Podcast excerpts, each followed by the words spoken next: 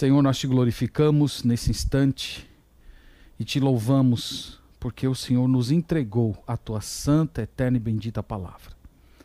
E hoje, ó Deus, por meio do teu Santo Espírito, nós podemos lê-la. E nós suplicamos que nesse momento o Senhor nos dê as capacidades espirituais necessárias, tanto para compreender como para viver o ensino da Sagrada Escritura. Pedimos isso para a glória do teu nome e para o bem da tua igreja, no nome do nosso Senhor Jesus. Amém. Amém. Meus irmãos, a palavra empatia, ela é muito utilizada na nossa geração para descrever aquela capacidade de sentir o que o outro sente. Empatia é compartilhar os sentimentos dos outros como se fosse o seu próprio sentimento.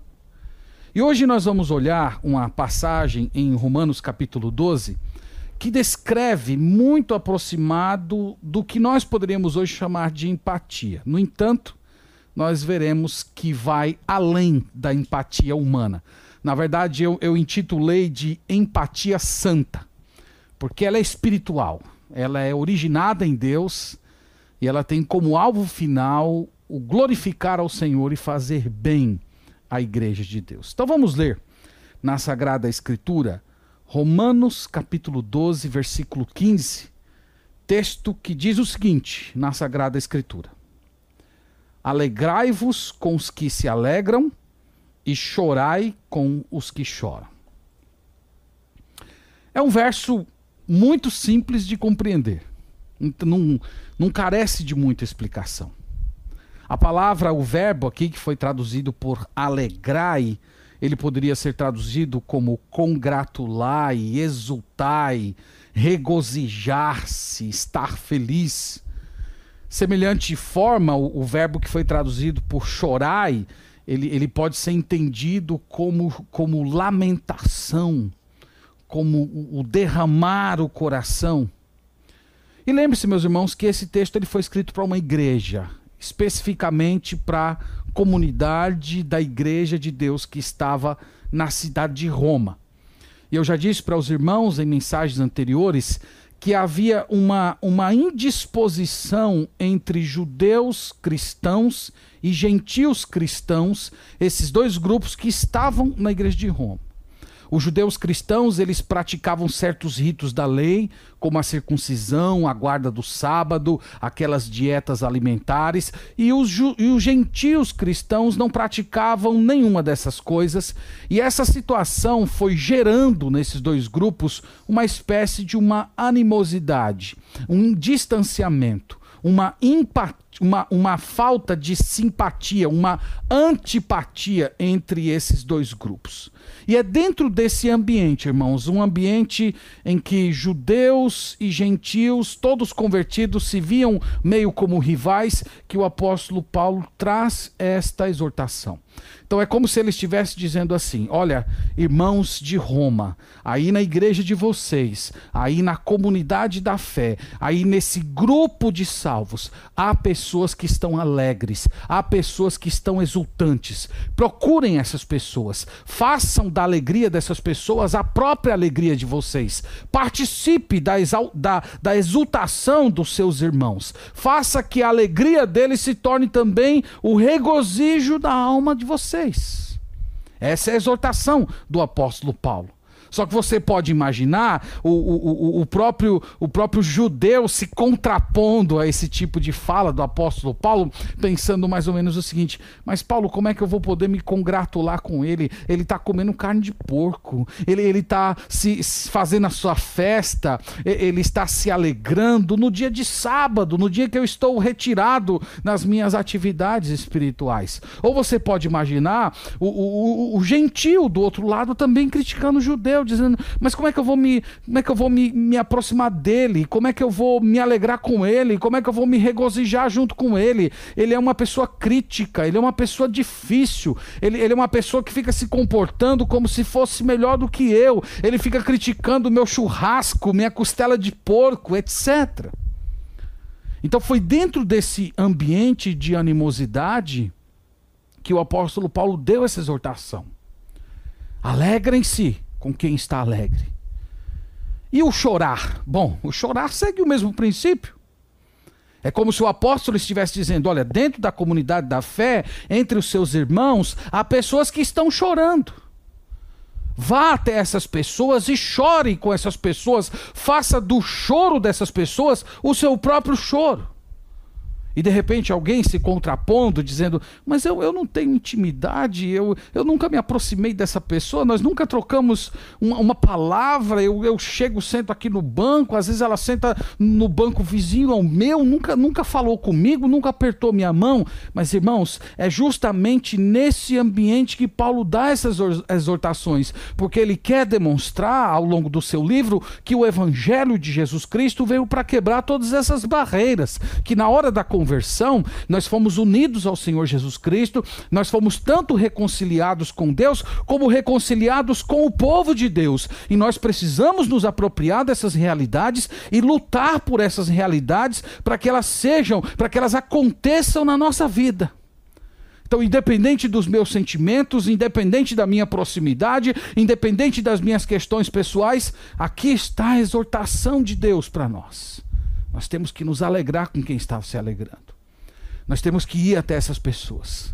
Nós temos que nos regozijar com elas. Nós temos que fazer da exultação delas a nossa própria exultação. Do outro lado também há muitas outras pessoas chorando, pessoas lamentando, pessoas entristecidas, e nós temos que ir até essas pessoas, e nós temos que simpatizar dos sofrimentos delas, e nós temos que, que fazer do sofrimento dela o nosso próprio sentimento, o nosso próprio sofrimento. Então, essa é, é a exortação, irmãos, essa é a exposição do texto. O texto, como eu disse, é, um, é uma passagem muito simples de ser compreendida. E quando nós pegamos essas, essas duas frases, e, e tentamos dar um, um olhar macro nas Sagradas Escrituras, irmãos, nós vamos ver que tanto o Antigo como o, o Novo Testamento esbanjam passagens bíblicas que nos chamam a nos alegrar com quem está alegre e a chorar com quem está triste. Vamos passar por algumas rapidamente. Uma delas é Isaías capítulo 66, versículo 10. Olha o que diz essa passagem. Regozijai-vos juntamente com Jerusalém e alegrai-vos por ela, vós todos os que a amais. Exultai com ela, todos os que por ela planteastes. O contexto da passagem aqui, Deus está prometendo a restauração da santa cidade. E Deus está chamando, através do profeta Isaías, todas as pessoas que um dia choraram porque Jerusalém foi destruída, a se levantar e se alegrar junto com ela. Então aqui nós poderemos dizer que é a alegria da restauração. É, é, alegria quando nós vemos pessoas, igrejas, famílias passando por tribulações e se levantando de tribulações e glorificando a Deus alegremente, e nós vamos lá e compartilhamos dessa alegria. É isso que Isaías 66 diz. Lucas capítulo 1, versículo 58, é uma outra passagem em que nós vemos esse princípio aplicado. Ouviram seus vizinhos e parentes que o Senhor usara de grande misericórdia para com ela e participaram do seu regozijo. Vocês sabem aqui o contexto da passagem? Está falando da mãe de João Batista, uma mulher estéril. Ser estéril naquela cultura era uma situação de grande desonra. E por uma graça divina, essa mulher concebeu e ela estava ali regozijando-se, adorando o Senhor, glorificando ao Senhor. E o texto diz que os vizinhos dela se aproximaram e participaram do seu regozijo. Então veja que é o regozijo de quem recebeu filhos, o regozijo de, de uma mulher que acabou de postar no grupo da igreja: Eu estou grávida. E todos começam a compartilhar dessa mesma alegria de alguém que recebeu um presente de Deus. Lucas capítulo 15, versículo 7 é uma outra passagem, conhecidíssima, inclusive, diz assim: Digo-vos que assim haverá maior júbilo no céu por um pecador que se arrepende do que por 99 justos que não precisam, que não necessitam de arrependimento. Então aqui está falando da, da participação da alegria no ato da conversão. O texto está dizendo que os anjos compartilham da alegria do Pai. O Pai se alegra quando pessoas são transportadas para o seu reino e os anjos compartilham dessa alegria e nós também somos chamados a compartilhar dessa alegria de ver pessoas se arrependendo, de ver pessoas se convertendo a Jesus, de ver irmãos abandonando seus pecados, vencendo as suas deficiências. Atos capítulo 11, verso 23, uma outra passagem que traz o mesmo princípio, diz assim: Tendo ele chegado e vendo a graça de Deus, alegrou-se e exortava a todos que com firmeza de coração permanecessem no Senhor. O texto aqui está falando de Barnabé. Então Barnabé chegou na cidade de Antioquia e ele encontrou uma igreja fervorosa, uma igreja feliz, uma igreja madura. E o texto diz que quando ele viu o derramamento da graça de Deus naquela comunidade, ele se alegrou.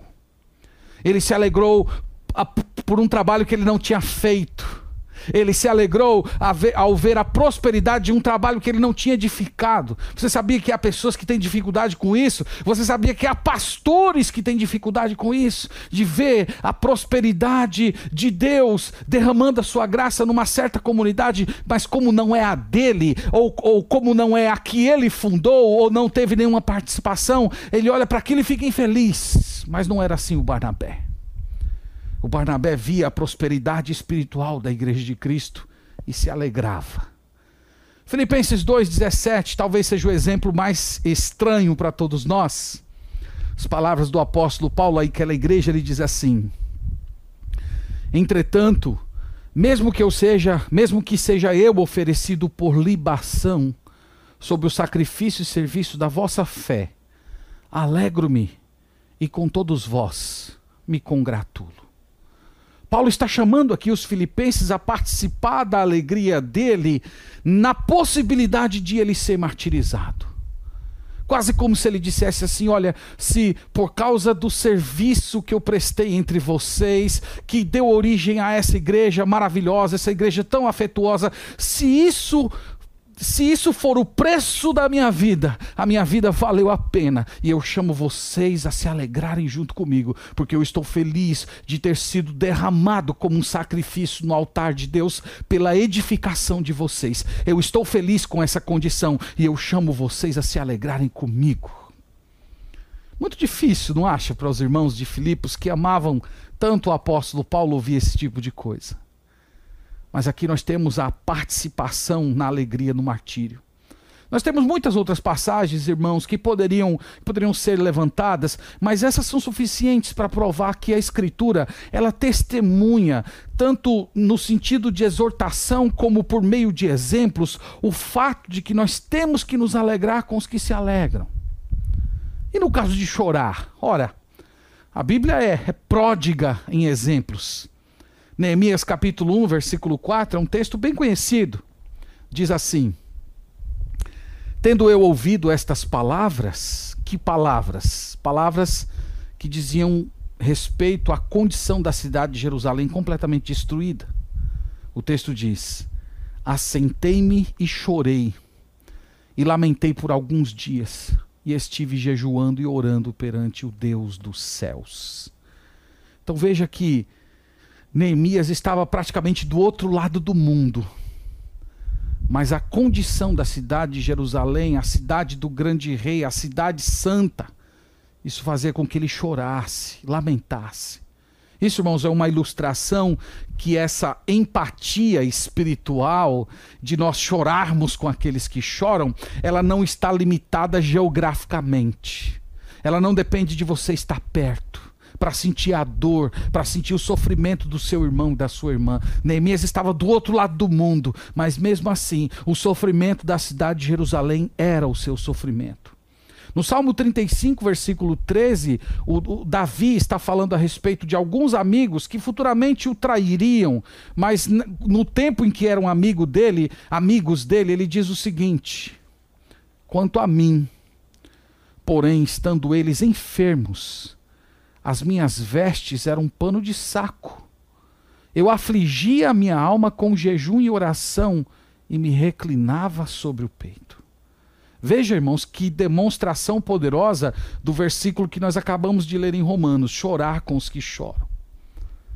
Davi dizendo: eu lamentava, eu vestia pano de saco, eu, eu vivia em jejuns, em orações, ferindo o meu próprio corpo com escassez de comida e descanso, enquanto eu não via esses meus amigos serem curados. Isso é chorar com os que choram. E nós temos o supremo exemplo da Sagrada Escritura, o nosso Senhor Jesus, lá em João, capítulo 11, versículo 33 e verso 35 diz assim: Jesus, vendo-a chorar, e bem assim os judeus que a acompanhavam, agitou-se no espírito e comoveu-se. E no verso 35 diz: Jesus chorou.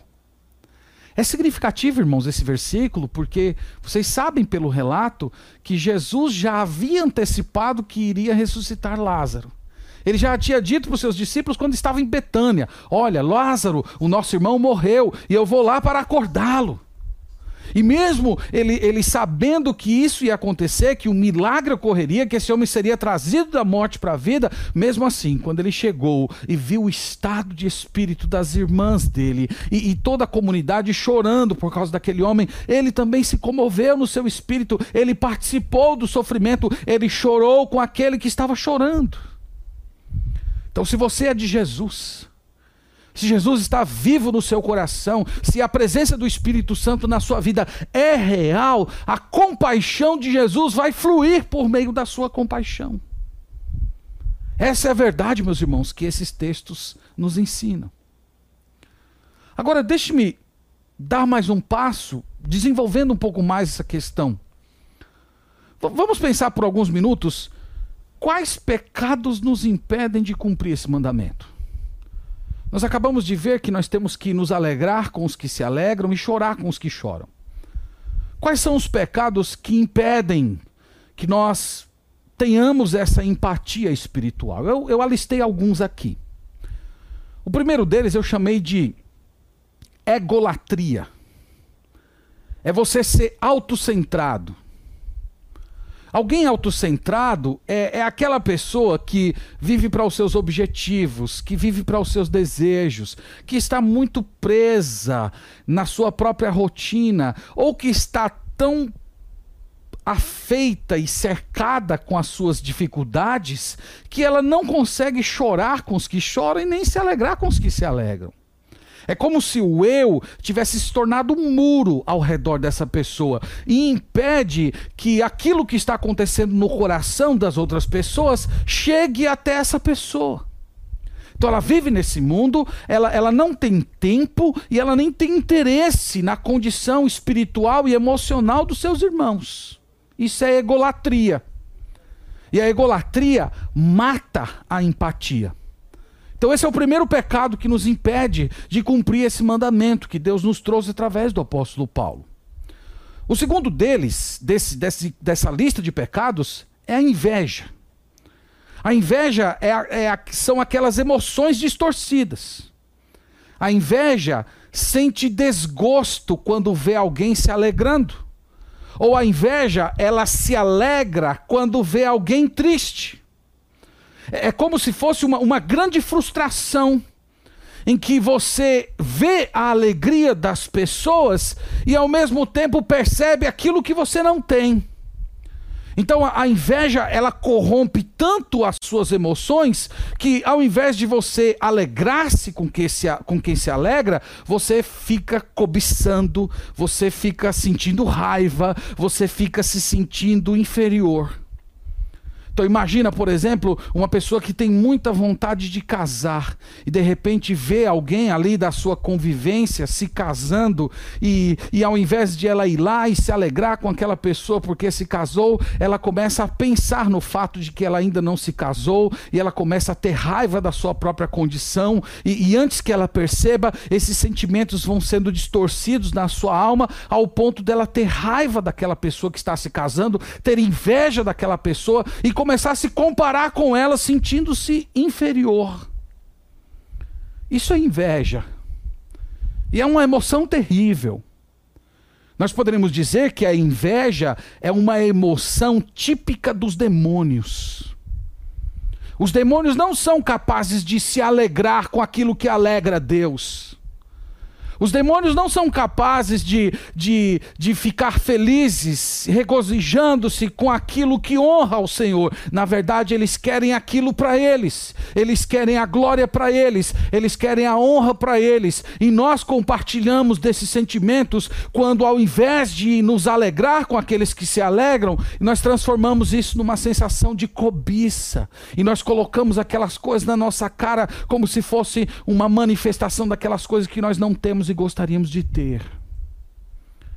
Então a inveja é um pecado terrível. E ela faz com que você não se alegre com quem se alegra. Um outro pecado eu chamei de apatia. Apatia seria mais ou menos aquele tipo de pessoa que ao longo da vida desenvolveu um temperamento que não se emociona. É alguém como uma pedra. Você já ouviu alguém dizendo assim? Eu nunca chorei na minha vida. De repente nunca chorou por causa de uma forma em que foi criado, ou algum trauma que sofreu aí ao longo da vida. Então isso impede essa empatia espiritual. Ou há também aquela pessoa que é muito analítica e, e, vai desenvolvendo uma forma de uma frieza na sua percepção que sufoca as emoções. O apático não consegue chorar com os que choram, o apático não consegue alegrar-se com aqueles que se alegram. Então a apatia também prejudica, é um pecado que impede o cumprimento desse mandamento. O último deles que eu quero citar, talvez é o mais sutil de todos, é a autoexaltação. A autoexaltação, por incrível que pareça, ela chora com os que choram, e ela se alegra com os que se alegram. Mas o autoexaltado faz essas coisas por causa de si. Ele faz para ser admirado. Ele faz para ser elogiado. Ele faz para sentir-se bem. Ele é como se fosse um político que aprendeu que é conveniente você ter um, uma forma externa de de empatia, que isso gera algum tipo de capital relacional que futuramente você pode sacar e usar em alguma circunstância. Mas isso não é empatia espiritual. Aliás, irmãos, todos nós sabemos muito bem a diferença entre as lágrimas de um ator e as lágrimas de alguém que tem o coração terno na presença de Deus.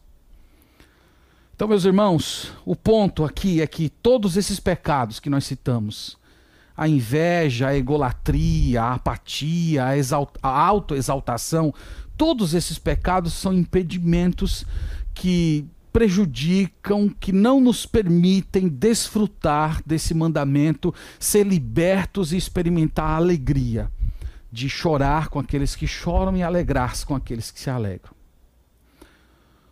O, o, próximo ponto aqui que eu quero levantar e tratar com vocês, provavelmente é a parte mais importante.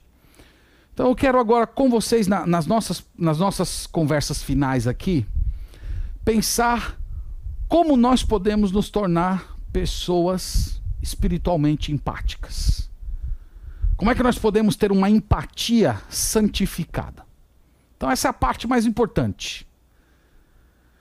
Eu, eu quero começar dizendo que há pessoas que não se converteram a Jesus e que são profundamente empáticas. Você deve conhecer alguém assim.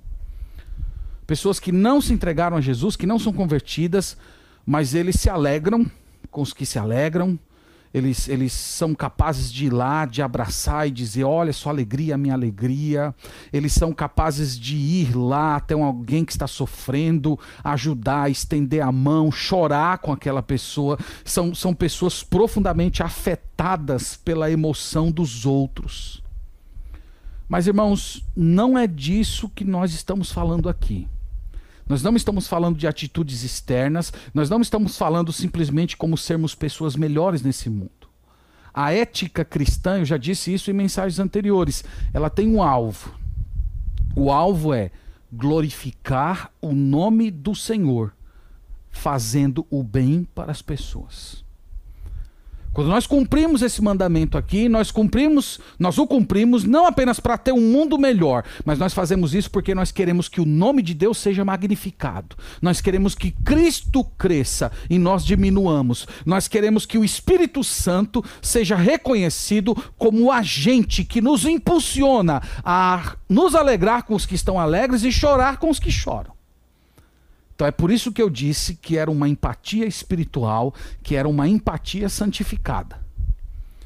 Então a nossa pergunta aqui é: como nós desenvolvemos isso? Como nós podemos receber isso? Como nós podemos ter isso? E a resposta é simples. Nós precisamos do Senhor Jesus Cristo. E aqui eu quero falar com você que ainda não entregou sua vida a Jesus Cristo. Você que ainda não se converteu a Jesus, você que ainda não se curvou diante dele em arrependimento e fé, crendo que a morte dele foi um pagamento pelos seus pecados, você não tem condições de ter uma empatia espiritual. Você não tem condições de ter um, um, uma disposição interior de chorar com os que choram e alegrar-se com aqueles que se alegram para a glória de Deus. Você não pode fazer isso. Você só pode fazer isso depois que você se entregar a Jesus em conversão. Porque na conversão você é unido ao Senhor Jesus Cristo. Na conversão você recebe a mente de Cristo.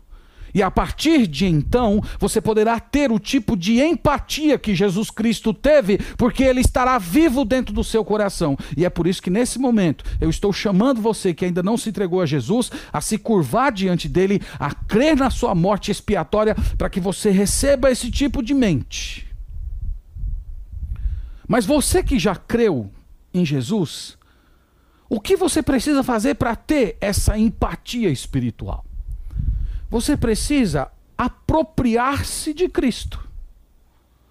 Em outras palavras, você precisa buscar a Cristo, você precisa conhecer a Cristo, você precisa sentir Cristo, você precisa cultivar comunhão com Ele, você tem que pensar nele até que a sua mente esteja repleta de Cristo. E quanto mais você fizer isso, mais o Espírito Santo de Deus vai dando a você aquela mente transformada que ele fala no verso 3, que nós temos repetido domingo após domingo. Mas transformai-vos pela renovação da vossa mente mente para que abraceis a boa, agradável e perfeita vontade de Deus. E como é que essa mente transformada chega para nós? Como é que chega a nós essa disposição de abraçar a boa, agradável e perfeita vontade de Deus para nossa vida? Nos apropriando do Senhor Jesus Cristo, cultivando comunhão, buscando a presença dele, buscando a sua face, crescendo no seu conhecimento, procurando ser inspirado pelo seu exemplo nas sagradas escrituras. Então é dessa, dessa forma, irmãos, que a nossa mentalidade vai sendo mudada. E nós vamos abraçando a vontade de Deus sem reservas.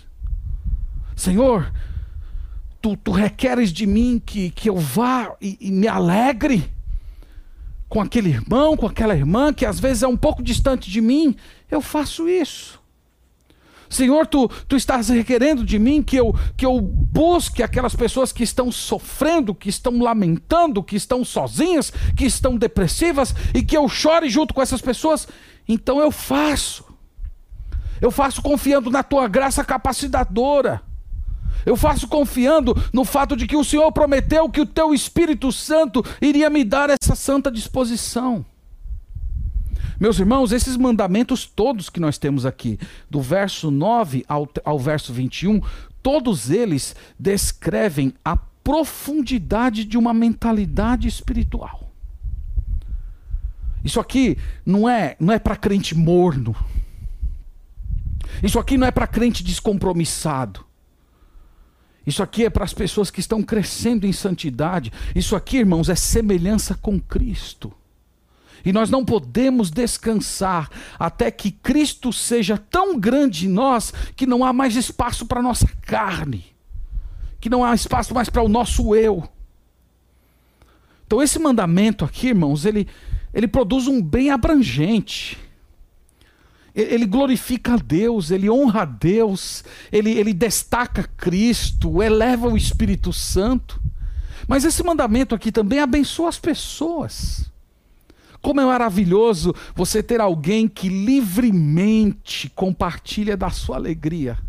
Você está num momento de exultação e aquela pessoa cola com você e, e, você vê aquela pessoa comemorando ao seu lado como se a bênção fosse dela. Isso, irmãos, é uma experiência maravilhosa. Ou do outro lado, alguém que simplesmente chega e derrama lágrimas com você, que às vezes não tem uma palavra para dizer porque não há nada a ser dito, mas você vê aquela pessoa sentindo o que você sente. É maravilhoso isso, irmãos glorifica a Deus, faz bem para as pessoas e faz bem para a gente mesmo. Porque o pecado nos desfigurou completamente.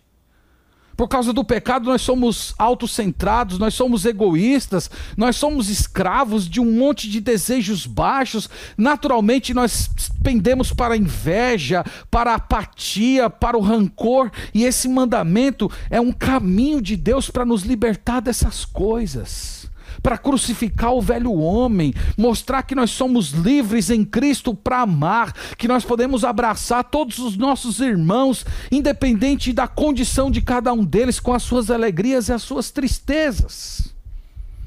Esse mandamento nos abençoa com o privilégio de sair de nós mesmos, de nos doar como Cristo se doou é uma, uma oportunidade de você quebrar barreiras, barreiras de relacionamento, barreiras de antipatia, barreiras de mágoa, de diferença de temperamento, de idade, de maturidade. Todas essas coisas podem ser sepultadas na cruz de Cristo e você experimentar liberdade em Jesus para cumprir esse mandamento. Então, irmãos, essa é a palavra de Deus para a gente hoje. E eu quero terminar lembrando você que Jesus fez o que ele está requerendo de nós hoje. Jesus foi um dia a uma festa de casamento. E lá ele se alegrou. Festa de casamento judaica durava vários dias. E era uma festa muito agitada. As festas judaicas não eram como as festas solenes que nós temos. Elas eram profundamente dançantes, alegres. Jesus foi uma festa de casamento. Jesus recebeu crianças. Eu não sei se você já teve esse privilégio, mas aqui na igreja já tive o privilégio algumas vezes. Tem muitas crianças amáveis aqui na nossa comunidade. E de repente vem aqueles cinco, seis, dez crianças de uma vez só abraçando o pastor. Tem como você ficar emburrado numa ocasião dessa? Não tem como. Jesus se alegrou. Jesus se alegrou com as crianças. Jesus se alegrou com um casal de noivos celebrando seu casamento. Mas Jesus também chorou.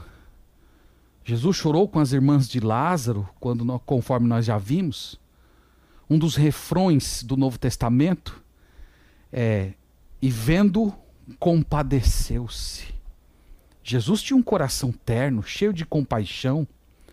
Eu olhava os coxos, os descrentes, os cegos, ele sentia a dor daquelas pessoas.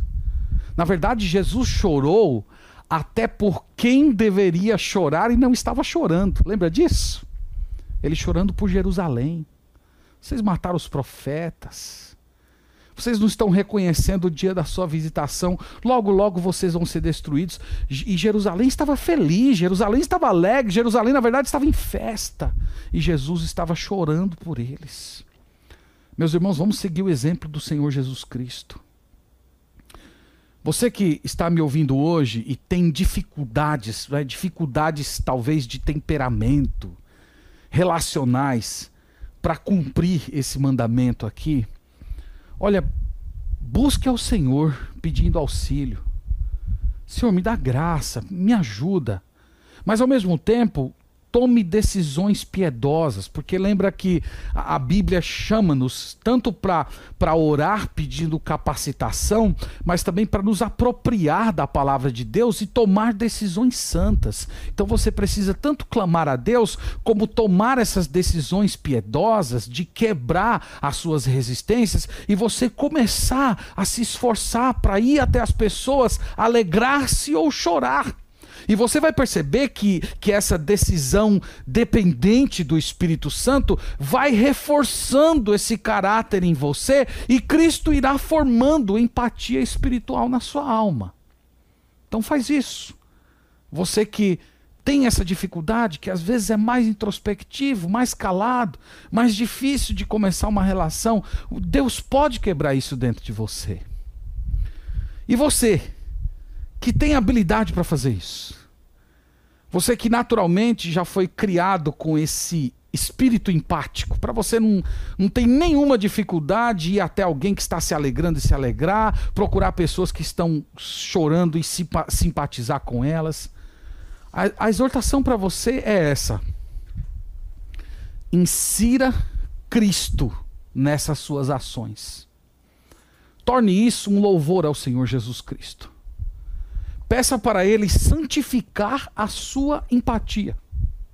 Ao mesmo tempo, eduque a sua alma para que, seja você rindo ou, ou chorando com outras pessoas, você entenda e pregue para si mesmo que você está fazendo aquilo para a glória de Deus, para a honra do Senhor.